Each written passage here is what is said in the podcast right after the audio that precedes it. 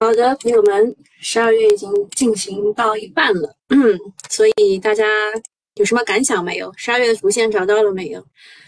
我先说一下市场的观点啊，市场上一开始就知道不是药啊，肯定不是药，但是药先是炒了，炒了很很久吧啊，我们就拿一零药业来看，啊，你们可以看一下，是从九月份开始啊，九月份开始啪这样。一路涨上来的，然后是是在这个位置啊，连续的几天都是破，就是它成交都是破一百亿的，就这边啊有高位出货的嫌疑是吧？嗯，药呢，说实话，嗯，它其实是涨了很多不同的题材的，啊，疫情放开之后呢，其实疫情放开是十一月十二号就开始。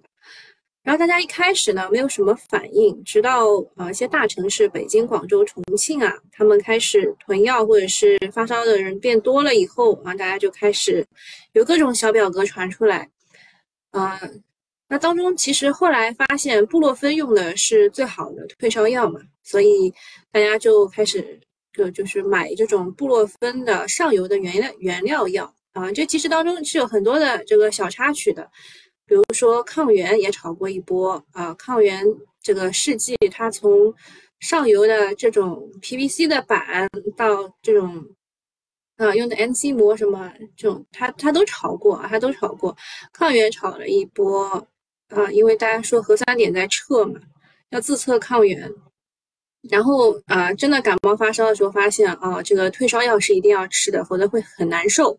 所以啊，退烧药布洛芬炒了一波。然后上游也炒了一波，啊，接着呢，这个莲花清瘟，他说他会推出这个他自己的莲花清瘟口罩，然后，啊，这个防病毒的面料什么的也会炒一波，就是主线是什么？还是抗疫啊？还是口罩？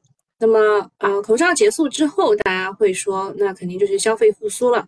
所以十二月的主线，大家认为可能是口罩之后会转。啊，促内需啊，特别是昨天晚上重大的那个新闻啊，就发了一个文嘛，所以十二月主线估计也许 maybe 可能是找到了啊，就是要转成消费，但是昨天真的是，就说实话，本来应该是很良性的一种炒作，但是它这个文件一发出来以后啊，今天可能又要高潮了，然后呃。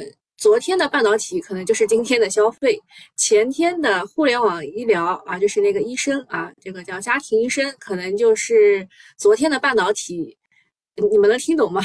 就就其实就是高开低走的一个剧本啊，就拿到了一个高开低走的剧本。有不同意的可以留言啊，因为我们今天就是呃讲主线的时候也是非常带有主观色彩的啊。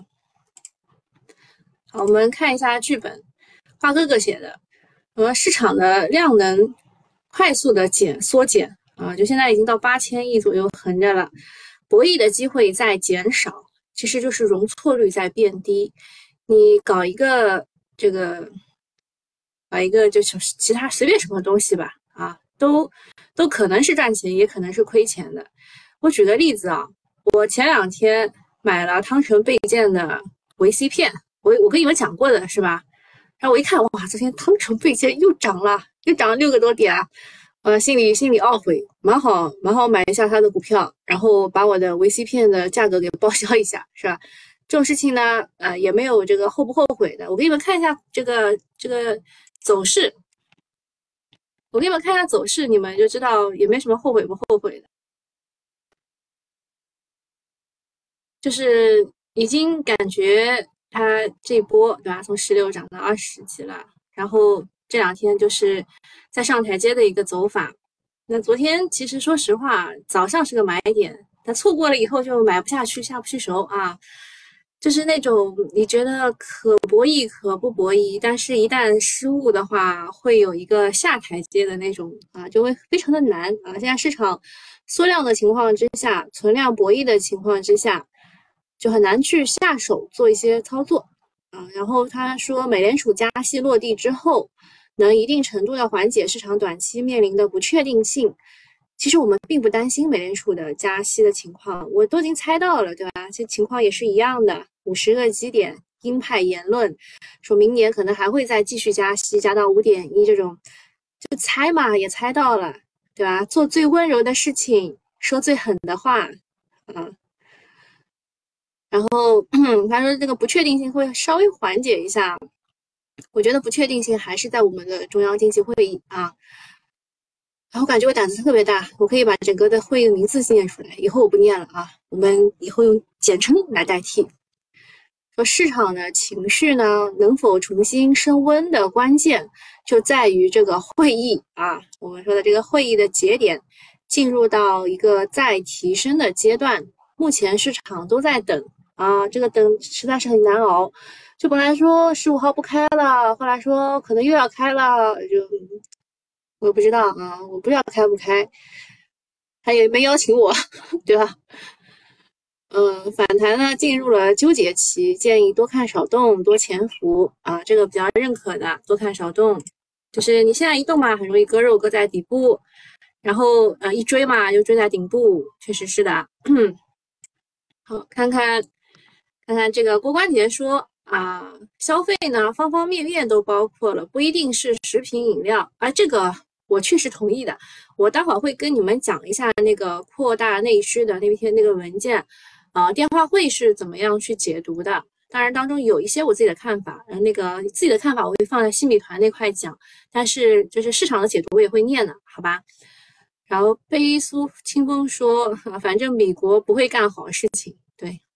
就记住我那句话，美国一直是就是操控舆论的一把好手，就是做很温柔的事情，但是说话说狠话是最狠的。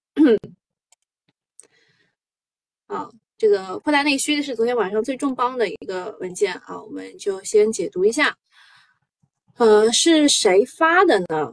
是中国中央和国务院啊两个部门一起印发的，它的规格是挺高的啊，其实是应该算是上升到最高级别了啊。它印发了扩大内需战略纲呃规划纲要，二零二二年到二零三五年，算到几年啊？十三年不对，三十五减二十二，然后还要再加一，那是十四年对吧？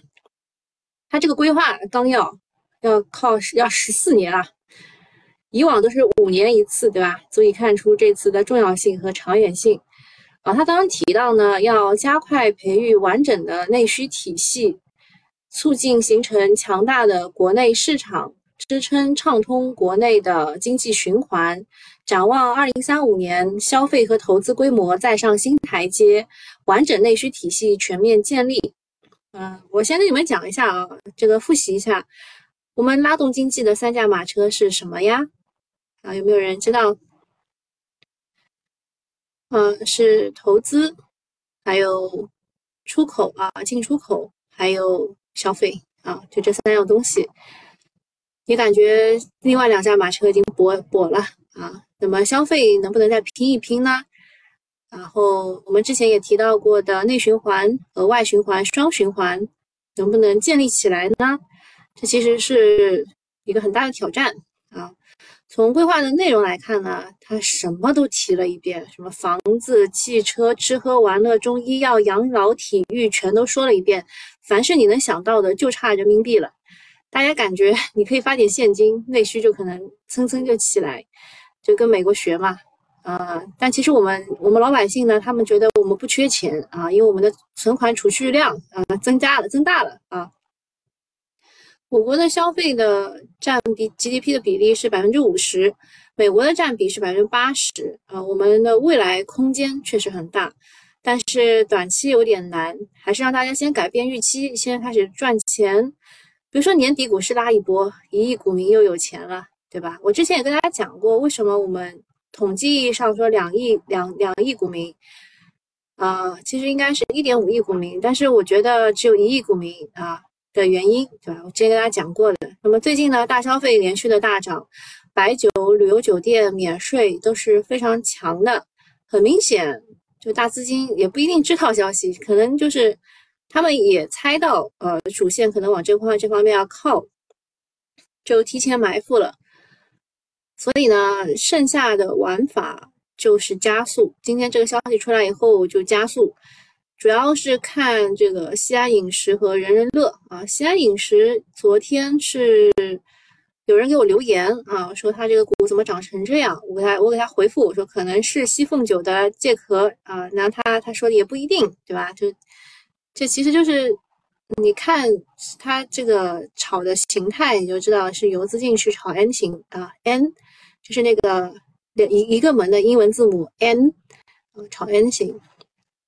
然后人人乐的话是炒呃百货类的，但是这名字也是起的很好啊，大家都要乐嘛，而且独乐乐不如众乐乐嘛，就是那今天这两个股啊，如果开盘的时候不及预期的话，大消费短期可能是会兑现的，大家也不建议去追。嗯，不过呢，朝政策走，这份的重磅文件的出炉，意味着消费板块可能是二零二三年的主线之一。都能说人人乐，他已经赚了百分之一百了啊！羡慕啊，羡慕嫉妒，但不恨啊，因为我不会买啊。东东说可能是因为西安旅游节的关系哦，是这个原因啊。还问大家都阳了吗？我还没有。但是我们这个出核酸报告的时间好长啊，就是就是昨天早上八点做的核酸，到到现在还没有出来。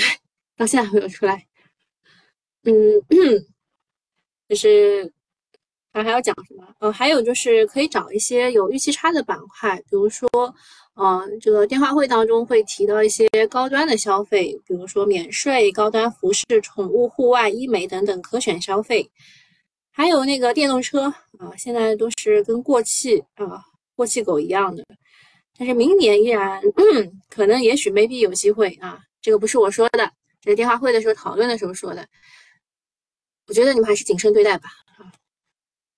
下一个是八天期版的新新华制药收到了关注函，说他们最近十天，呃，触及什么东东已经跟我再见要去抛股票了，啊，现在集合竞价都还没开始，啊，最近十个交易日触及三次涨幅的异动，要求公司对行业进行充分的风险提示。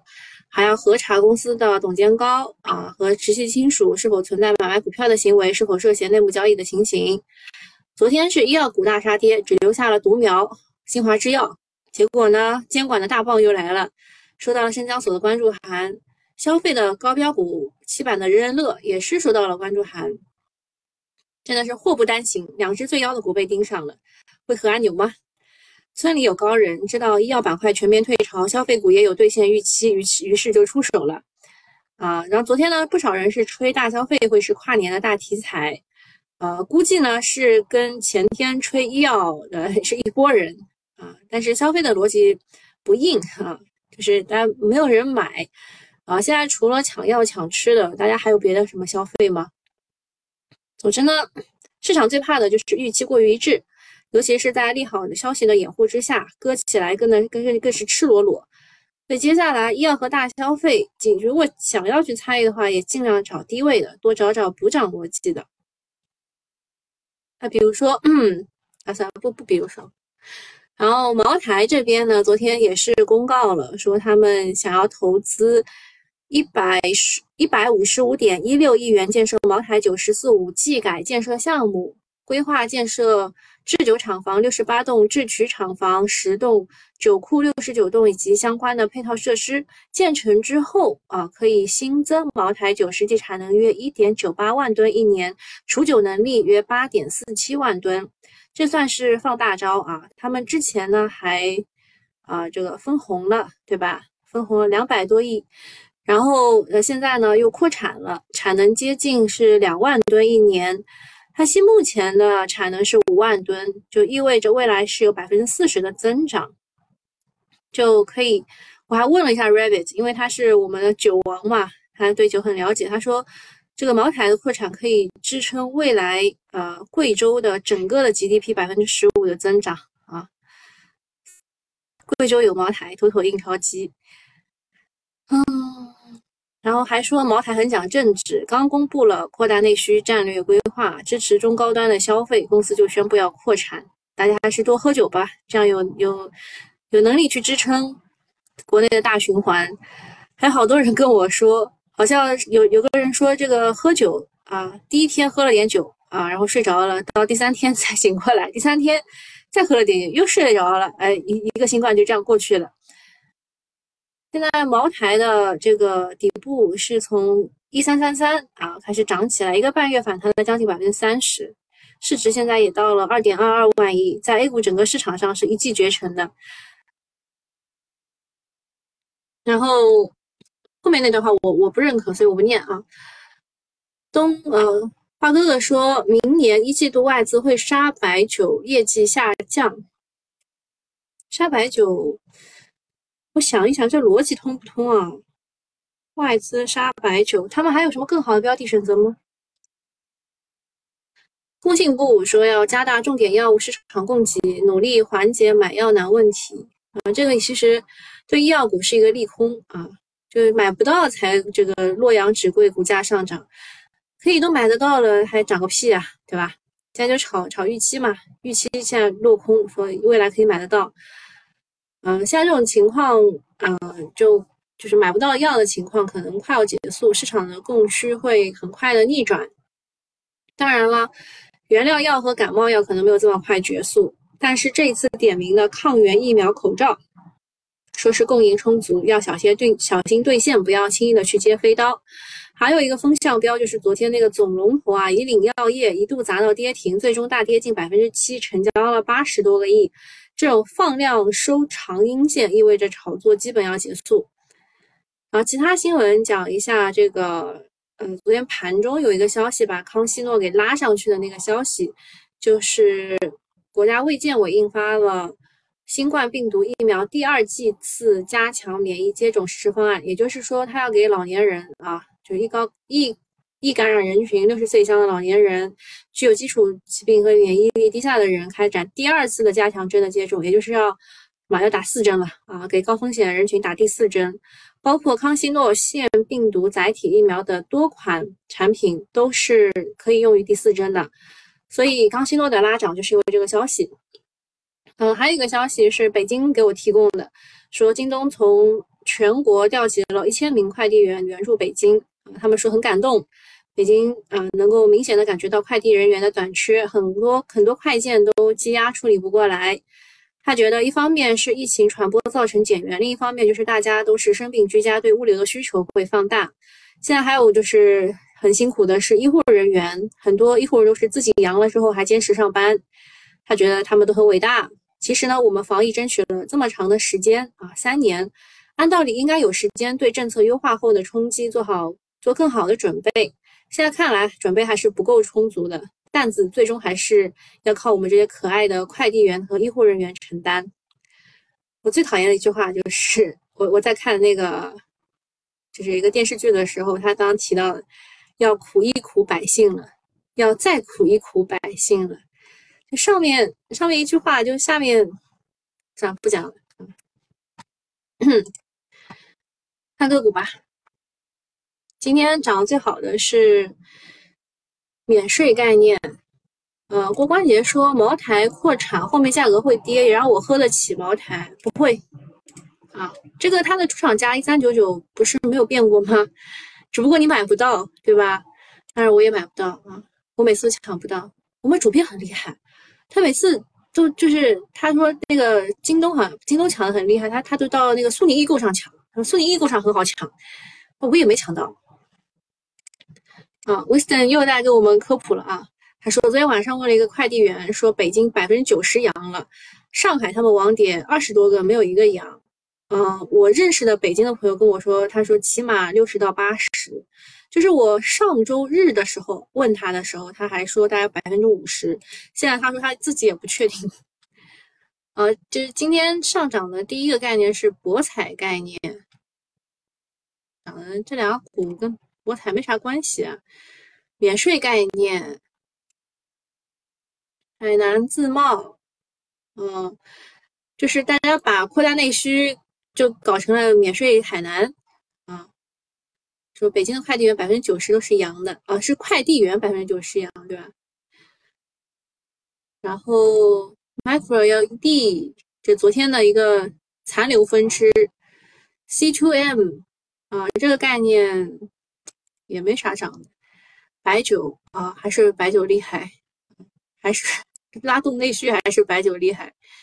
农村金融、网红经济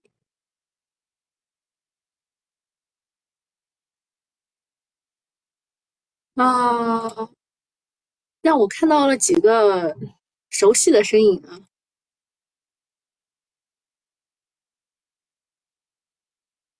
呃，真的是没有什么好讲的。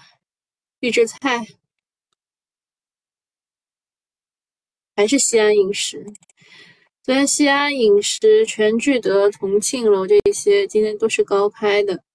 哎，我去看看有没有人集合竞价摁掉它。啊，是被摁了，全聚德也被摁了。体育啊，体育昨天扩内需的时候也讲了。看看跌的比较多的是电子纸、熊去氧胆酸、新冠药、光刻机。我应该把它反过来给你们看啊。清华制药今天是跌停的，跌停，看有有没有人想买？收关注函，然后唯一独苗，嗯，这个跌下来伤害力还是挺大的。嗯，呵呵，昨天涨得最好的 Chiplet 概念股，今天也是跌的。唉，这个这个芯片啊，就感觉感觉涨不上去啊。医美，医美也是跌的，就我不太相信啊。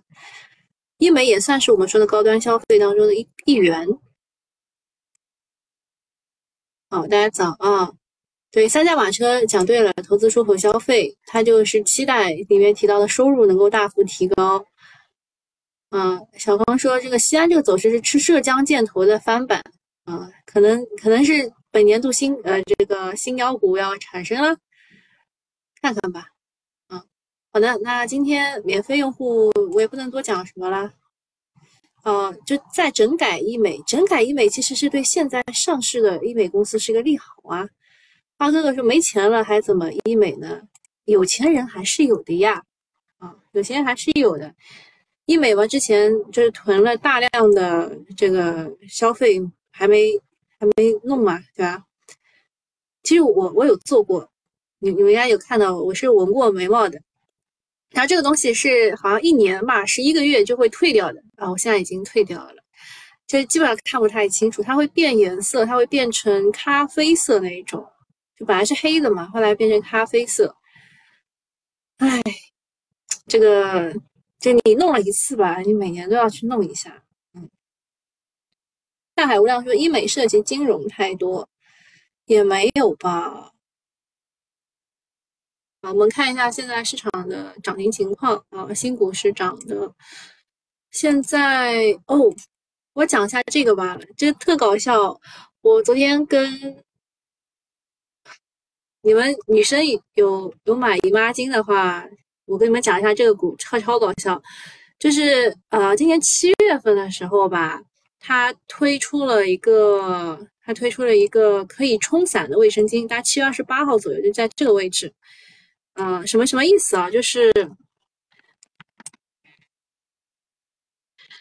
这什么叫可冲散呢？就是它以前这个卫生巾你都要找个地方扔嘛，对吧？然后旁边放个放个兜兜，对吧？给它扔。那现在呢，这个这个卫生巾是可以冲到马桶里面，它它一冲就会散掉的，就可降解类型的。这个新闻我看到以后呢，我就在想，会有人买吗？然后昨天我们。那个有一个大佬群里面有一个大佬买了，她也是个女生啊。然后她说，呃，如果这个股票能够让她回血，她就也给也给这个公司啊贡献业绩，让他们回血。呃，这个话讲的超搞笑。你看它股是这样跌的，最近不知道为什么涨了，好像是说有这个抗病毒面料什么，没人真研究啊，就是看了一下觉得好好搞笑，所以给你们讲一下。这理由也超搞笑。西安饮食啊，那人人乐去哪里了？哦，人人乐被摁下了，也没有摁，就是有人想要弄弄上去，弄不上去。嗯，然后各种的全聚德在这儿，全聚德当时我认识的一个游资，他在哪儿埋的呢？是在开会之前 埋埋伏进去，就在这种位置吧。后来没怎么涨啊，然后他就在这个位置就是平盘出掉了，就开会嘛，开的差不多了，他就平盘出掉了，现在才涨啊。北京的人现在阳了以后想吃全聚德吗？没搞懂理由，那就把它想成预制菜概念吧。啊，预制菜概念，听说这个格力也要搞预制菜概念，软件还是稍微有点有点起色，就几只啊，今天好差呀。好的，免费用户就到这里了，拜拜。好，我们来看一下，就是扩内需的整件事情是怎么来的。我看到几乎所有的我的投资群都在讨论扩大内需战略规划纲要，呃，但是我们的粉丝群几乎没怎么讨论。啊，我跟你们讲一下核心的要点。第一个是要做大蛋糕，让消费和投资的规模再上新台阶。第二个是要分好蛋糕，就是完善分配格局，内需潜能不断释放。第三个是提供大家真正想吃的蛋糕，就是提升有效的供给。第四个是他手提了居住消费这件事情，就是促进家庭装修消费，增加智能家电消费，推动数字家庭发展啊，就是这四个核心要点，大家都看一下。然后，呃，大家结合之前二十大之后，呃。有刘贺署名的一个文章，就是把实际扩大内需战略同深化供给侧结构性有机改革，呃，这个改革有机的结合起来这件事情，他们认为有两个方向可以关注，就是一个是供给侧的消费，还有一个是供给侧个供给端的问题。呃，供给侧消费这边，他们认为经济发展最终靠供给推动。从长期看，是供给创造需求。当前和今后的一个时机，制约我国经济发展的因素，供给和需求两侧都有，但是主要矛盾在供给侧。然后要解决的问题，其实就是产业链上的问题。第一个是对外依存度比较高，短期难以有效有外部替代的来源的品种啊。其实你们想到的是半导体，对吧？第二个是有需求但是没有得到有效满足的领域，比如说优质的品牌商品，然后幼育、养老，呃，就是三就翻翻译成概念就是养老概念和三胎概念，然后健康文化等高品质多样化生活生活性服务业、研发设计、会计审计等高端生产性服务业、绿色生态等产品。第三个是产业创新啊，产业创新也是很重要的，像是我们。之前炒的各种什么 TOPCon、HJT 各种东西，然后一体化压住，全部都产业创新。然后我跟你们讲一下具体的，他当中提到释放出行消费潜力，大力发展智慧交通，推进汽车电动化、网联化、智能化，加强停车场、充电桩、换电站、加氢站等配套设施建设，便利二手车交易。啊，这个就是讲汽车和充电桩一套的。促进居住消费健康发展，坚持房子是用来住的，不是用来炒的定位，加加快建立多主体供给、多渠道保障、租购并举的住房制度，稳妥实施房地产市场平稳健康有效机制。然后，它要促进的是家庭的装修消费，增加智能家电消费，推动数字家庭发展。呃，这个就是家电和建材这一块，就是那个徐翔的老婆英宁已经喊了两个礼拜的这个装修了啊。啊，就是这个家装这个行业，然后第三个是更好的满足这中高端的消费品的需求，促进免税业的健康有序发展。就所以今天游资就选了一个行业嘛，就是免税去主打，促进民族品牌加强同国际标准接轨，增加中高端消费的国内的供应。第四个是扩大文化和旅游消费。大力发展度假休闲旅游，拓展多样化、个性化、定制化旅游产品和服务，加快培育海岛游轮、低空沙漠等旅游业态，释放通用航空消费潜力。第五个是增强呃养老育幼的服务消费，适应人口老龄化，开发适老化技术和产品，发展银发经济，增加普惠托育供给。从就以上讲完了啊，从投资角度来说，养老这一块的可投资性很差，基本上就是养老房地产这种。然后文化旅游的公司大部分商业模式都是有欠缺的，无法异地复制和扩张。哦，这当时有人来问我 ST 凯撒的时候，我跟他是这么讲的啊，但是呃，它涨上去了，我无法无法反驳。房地产算是给了一个定位啊，认为中央经济会议定调其实跟这一次的这个扩大内需的文件是差不多的定位，不大可能会给重磅的刺激，啊，但是会扶一扶，不会倒。然后高端消费品除了免税，可能还有一个就是可选消费啊，就刚刚讲的高端服饰、宠物、户外品、化妆品、医美、隐形正畸啊，就是这个矫正牙齿。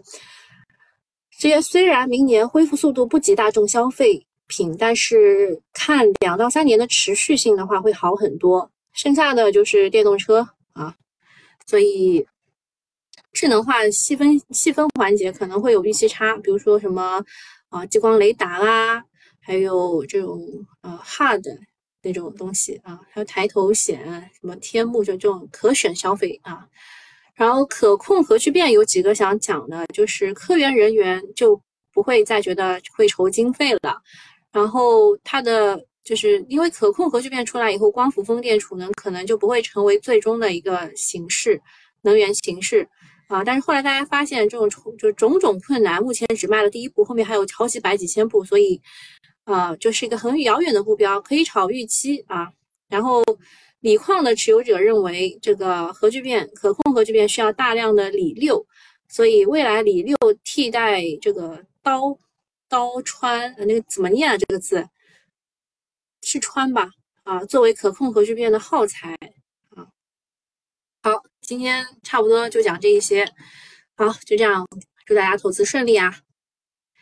说医美是百度金融兜底了二十多个亿哦。So ga，好，就这样，拜拜。